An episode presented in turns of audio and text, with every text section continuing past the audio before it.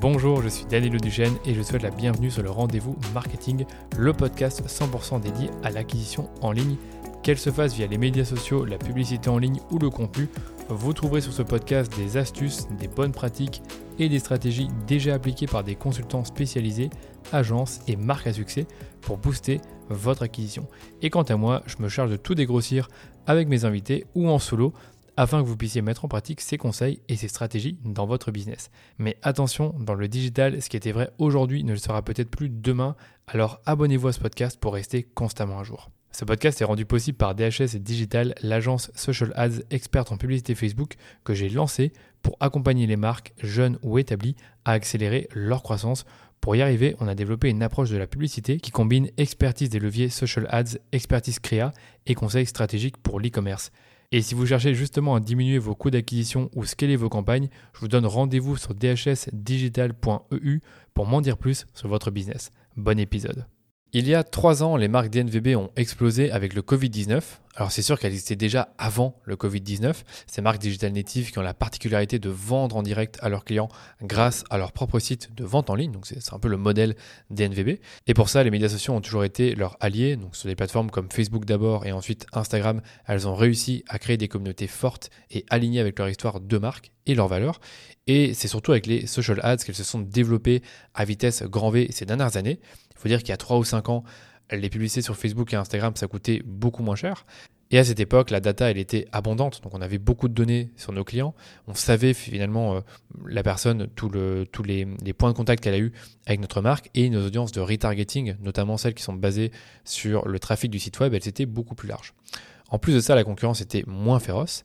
Alors qu'aujourd'hui, bah, c'est plus du tout le cas. C'est-à-dire que le marché a changé, il y a moins de données, les attentes des consommateurs ont aussi évolué, et comme je vous disais, la concurrence est plus forte, à la fois provenant d'autres acteurs dans les commerces qui se sont lancés, parce que ben, c'était un Eldorado, mais aussi provenant du retail. Ce qui fait qu'aujourd'hui, donc en 2023, ce modèle 100% online, avec une croissance fortement liée à une présence sur les médias sociaux comme Facebook, Instagram, TikTok, eh bien ce, modèle commence à s'essouffler. Et c'est pourquoi dans ce podcast, je voulais vous partager les 7 traits et les choix stratégiques qui caractérisent les DNVB qui continuent de croître en 2023. Je vais commencer par le premier trait qui est assez évident, c'est que ces marques qui, sont toujours en croissance aujourd'hui, elles ont misé sur la hausse de leur panier moyen année après année. Ce que j'ai fait pour illustrer ce propos, c'est que j'ai pris euh, un tableau des paniers moyens des DNVB, donc en 2022, qui ont été observés par le Digital Native Group dans leur étude, le baromètre 2023 des DNVB. Alors ce qu'ils ont fait, c'est qu'ils ont pris le panier moyen des marques DNVB selon euh, six secteurs d'activité. On a d'abord le secteur des accessoires, ensuite le secteur de l'habillement, ensuite la maison et la décoration, ensuite bien-être et cosmétique, alimentation et boissons, et enfin sport et loisirs. Et en fait, si je prends le, graphique que j'ai sous les yeux, donc qui montre le panier moyen hors Nortax, euh, tous les secteurs ont des paniers moyens au moins supérieurs à 50 euros. Par exemple, le panier moyen pour la maison et la décoration, c'est 315 euros, ce qui est normal puisque ben, tout ce qui concerne les meubles, ça coûte plus cher. Si je prends maintenant les accessoires, on est sur un panier moyen hors taxe à 199 euros et 80 centimes pour être précis. Si je prends maintenant le bien-être et la cosmétique, on est sur un panier moyen à 55 euros et 30 centimes, ce qui semble logique puisque ben, tout, ce qui, est cosmétique, ça coûte moins cher. Par contre, comme vous le savez, ben, une fois qu'on est un peu euh, conquis, qu'on aime bien le produit et qu'il fonctionne, ben, on va en racheter dans le futur. Ce qui fait qu'on a une récurrence plus importante dans le bien-être et la cosmétique que dans la maison et la décoration où généralement quand on a acheté un lit, on va le garder pendant, euh, pendant 10 ans par exemple. Bon, je ne vais, pas vous faire tous les paniers moyens, mais concrètement, notez que euh, le panier moyen en hors taxe n'est jamais en dessous de 50 euros. Et c'était là mon point, c'est que avec des CPA qui sont de plus en plus élevés sur le PED, donc là à nouveau je me réfère à l'étude du Digital Native Group qui a mesuré que le, coût d'acquisition moyen d'un nouveau client pour une DNVB en 2022 était à 32 euros et 40 centimes, alors qu'en 2021 il était à 26 euros, ce qui fait quand même une augmentation de plus ou moins 20%.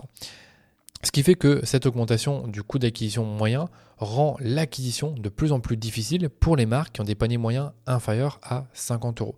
Et justement, d'expérience, je peux vous dire qu'il est très difficile pour une marque de soutenir des investissements publicitaires avec des paniers moyens inférieurs à 50 euros sans avoir une très bonne récurrence derrière, c'est-à-dire au moins 30 ou 40% de clients qui vont finir par réacheter ensuite. Vous avez donc tout intérêt à provoquer du réachat, donc de la récurrence chez vos clients, et le faire rapidement parce que vous avez besoin de cash et de trésorerie pour continuellement investir du budget dans l'acquisition. Parce qu'au début, ben, si vous avez des paniers moyens qui sont plus, bas que 50 euros, voire égal à 50 euros, en fait, généralement, votre acquisition, vous allez peut-être, vous allez presque la faire à perte. Imaginez par exemple que vous avez un panier moyen à 50 euros, vous avez un CPA sur Facebook à 20 euros. Ça veut dire qu'il vous reste plus que 30 euros de marge pour payer la fabrication du produit, les frais d'envoi, les commissions des plateformes comme Shopify et Stripe, encore d'autres coûts variables et des coûts fixes. Généralement, tout ça, ça va quand même valoir au moins 50-60% de l'équation. Ce qui fait que si vous avez des, coûts d'acquisition à 20 euros, ce qui est déjà très bien, bah, même en ayant un coût d'acquisition à 20 euros avec, un, avec un, panier moyen à 50 euros, il est difficile d'être rentable sur la première vente. Ce qui fait que c'est ensuite, quand vous avez euh, une partie de vos clients qui vont réacheter, vous allez être rentable. Mais tout ça pour vous dire que ça, coûte de l'argent, ça vous demande de prendre dans votre trésorerie, et ça, bah, pour une marque, c'est difficilement soutenable sans avoir des fonds euh, à disposition. On passe maintenant au trait numéro 2 des DNVB qui réussissent en 2023, c'est qu'elles ont une LTV qui est plus importante. Donc pour une marque, vous le savez, il est bien plus rentable de faire la rétention que de l'acquisition, parce qu'une fois qu'un client il a été acquis, soit de manière organique, soit de manière euh, avec la publicité payante, vous ne devez plus payer ou presque pour les faire revenir, puisque ben, grâce, à votre, euh, grâce à votre CRM et votre présence sur les réseaux sociaux, bah, certains clients vont revenir parce qu'ils vont repenser à vous et vont refaire un achat. C'est pourquoi les DNVB qui cartonnent aujourd'hui, elles ont bien compris qu'il fallait miser sur la rétention. Alors comment? Bah, Tout d'abord, elles misent sur des produits de qualité que leurs clients ont envie de racheter. C'est logique dit comme ça, mais je pense qu'on a tendance à l'oublier, c'est que si votre produit n'est pas excellent, on n'aura pas forcément envie de revenir l'acheter dans le futur. Deuxième point, elles misent sur une expérience client aux petits oignons, à la fois sur leur site et durant tout le processus de réception des produits. Je prends par exemple la marque Horace, eh bien vous avez un super parcours d'achat en ligne, mais quand vous recevez vos produits, vous recevez également une petite lettre pour vous remercier et pour vous, aider à profiter de votre routine de cosmétique. C'est pareil pour NutriPure qui vous envoie un petit livret qui vous montre les différents compléments alimentaires que vous pourriez prendre en plus euh, de, ceux que vous avez déjà achetés. Donc ça, c'est vraiment important de travailler cette expérience client euh, dès le départ, donc dès le premier point de contact avec votre client et le, dernier, on va dire, au moment où il reçoit ses produits. Troisième point important euh, sur lequel les DNVB ont misé pour avoir une bonne rétention, c'est d'élargir au fur et à mesure du temps leur gamme, ce qui permet aux marques de proposer des upsells et des cross-sells pertinents sur leur site ou par email. Si on prend par exemple une marque qui vend des matelas, bah, pour elle c'est intéressant euh, par la suite d'ajouter du linge de lit, des coussins, des oreillers, etc., etc. Et dernièrement, elles vont miser sur des flots automatisés d'email marketing afin de vous donner d'autres opportunités d'acheter leurs produits. C'est-à-dire en faisant des recommandations basées sur votre historique de navigation. Elles peuvent également vous présenter des quiz pour choisir le bon produit au sein de votre gamme. Elles peuvent également vous proposer des upsells et des cross-sells, donc en lien avec vos achats précédents. Et bien sûr, mettre en avant un programme de fidélité ou de parrainage qui vous incite en fait à faire une seconde commande afin d'avoir des points ou d'avoir des bons de réduction euh, si vous parrainez quelqu'un. Donc la LTV, vraiment important. Les marques d'NVB qui cartonnent aujourd'hui, elles misent là-dessus parce que, bah, comme je vous disais, euh, la rétention, ça coûte moins cher que l'acquisition. On passe au trait numéro 3. Donc les marques d'NVB qui cartonnent aujourd'hui deviennent des marques médias. Donc vous l'avez compris, la publicité en ligne, ça coûte cher. Mais si on prend également le, contenu qu'on peut voir sur les réseaux sociaux, eh bien tout doucement, je pense que on commence à en avoir un peu marre, on va dire, de voir des très belles photos des produits sur Instagram. C'est vraiment quelque chose que j'ai observé chez de nombreuses marques D2C l'année dernière, c'est que les belles photos de leurs produits qui ont fait leur réussite, eh bien, elles ont tendance à récolter moins d'engagement. Je pense notamment à une marque qu'on a accompagnée qui s'appelle Bobby's. Eux, ils ont un fil Instagram qui est super joli, ils ont des très belles photos. Mais si je prends l'engagement qu'ils avaient avant, c'est-à-dire qu'ils avaient des, milliers de commentaires, milliers de likes et commentaires sur leurs photos, aujourd'hui, quand je vais voir, ils ont peut-être 300, euh, 400 likes, ce qui est vraiment pas énorme, alors que leur communauté, elle a grandi avec le temps.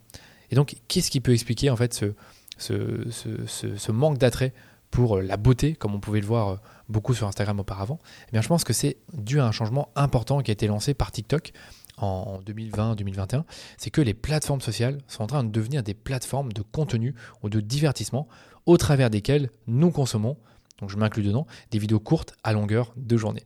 Ce qui fait qu'aujourd'hui, l'utilisateur type sur un réseau social comme Instagram ou TikTok, ce qu'il veut, c'est consommer du contenu qui va l'informer, l'éduquer, ou le divertir, voire même les trois. C'est pourquoi on observe de plus en plus de marques digitales natives qui vont créer leurs propres médias pour s'exprimer sur des sujets sociétaux qui vont intéresser leur audience. Pour certaines, ce média peut prendre la forme d'une émission récurrente comme un live hebdomadaire par exemple. C'est ce que fait NutriPure en invitant régulièrement des sportifs de haut niveau et des experts en alimentation pour parler de sport, d'alimentation saine, de complémentation, etc. On a également d'autres marques qui vont créer un média à part. C'est un peu ce qu'a fait Merci Andy avec le Rainbow Studio, qui est un média qui s'adresse aux jeunes, qui est leur cœur de cible, et qui n'a aucunement pour objectif de vendre leurs produits. J'ai été voir le média encore aujourd'hui, il compte plus de 128 000 abonnés après un peu plus d'un an d'existence. Ce média, il a son propre compte TikTok et Merci Andy invite directement des jeunes dans leur studio pour s'exprimer sur des sujets sociétaux qui vont toucher ces derniers, donc les jeunes, comme bah, la confiance en soi, la sexualité, l'addiction aux réseaux sociaux et j'en passe. Avec ce média, la marque Merci Andy se fait alors découvrir par leur audience cible sans payer et sans chercher à promouvoir leurs produits. Ce que moi j'appelle du bon marketing. Et c'est ce que m'a expliqué Louis Marty, le CEO de Merci Andy, dans un podcast qu'on a enregistré ensemble et qu'on peut vous mettre bien sûr dans les notes de l'épisode. On passe au trait numéro 4 qui caractérise les DNVB qui ont du succès en 2023, c'est qu'elles diversifient leurs canaux d'acquisition. Donc si je vous posais une question, est-ce que selon vous une DNVB peut encore exister avec un seul canal d'acquisition comme Facebook Ads par exemple?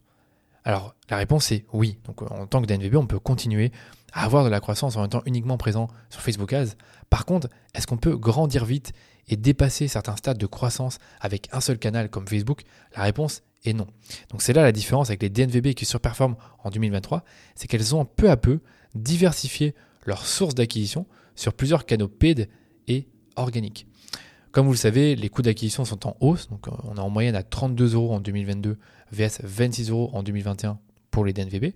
Et l'étude du baromètre des DNVB par le DNG a montré que 23% des DNVB ont comme source principale d'acquisition un canal organique qui peut être le SEO ou encore le bouche-oreille. Alors qu'on était à 16% en 2021. Ce qui nous montre que aujourd'hui, les DNVB se diversifient. Elles préfèrent l'organique parce que ça coûte moins cher. Et pour nous aussi, on a fait des constats similaires. Donc avec notre étude du baromètre de l'acquisition des DNVB en 2023, donc euh, que je vous ai présenté dans le podcast il y a quelques semaines, eh bien on a quand même pu constater que les DNVB eh diversifient leur acquisition payante. Parce qu'on leur a demandé finalement dans quel canal d'acquisition investissez-vous du budget en 2023 et 92% d'entre elles ont répondu bah, Facebook et Instagram et 86% ont répondu Google. Ce qui veut dire que pour la grande majorité des DNVB, Facebook, enfin Meta et Google sont leurs deux euh, canaux d'acquisition principaux. On a également 31% des DNVB qui utilisent Pinterest. Donc c'est encore un canal de plus. 22% qui sont sur YouTube, 16% sur TikTok et 4% sur Snapchat. Donc Snapchat, ça, ne compte pas. Donc ce que je veux dire, c'est que tout doucement, eh bien, les DNVB diversifient leurs investissements sur plusieurs plateformes médias, donc notamment Meta, Google et je dirais également Pinterest qui monte bien. Trait numéro 5, elles ont une présence organique forte sur les médias sociaux. Les DNVB qui ont du succès en 2023 ne dépendent pas uniquement du paid, elles ont construit avec le temps des communautés fortes et engagées sur les médias sociaux grâce à leur stratégie de contenu. Alors clairement, c'est un investissement dont le ROI est plus difficilement mesurable, mais qui permet d'aider vos campagnes paid et influence à mieux performer. Pourquoi est-ce que je vous dis ça? Eh Bien, premièrement, je sais pas vous, mais moi, quand je vois une publicité et que je clique sur le nom de la page, euh, qui, qui, fait la publicité, et si ensuite je ne vois qu'une présence organique peu vivante, avec peu de posts, avec peu d'engagement, ça ne me met pas vraiment en confiance. Par contre, si je prends une marque comme Respire, je vois une publicité, je clique sur le, le, nom Respire, eh bien, je vais retrouver beaucoup de contenu. Je vais retrouver des belles photos, des produits, des vidéos, des interviews. Je vais voir également Justine Hutto qui personnifie la marque.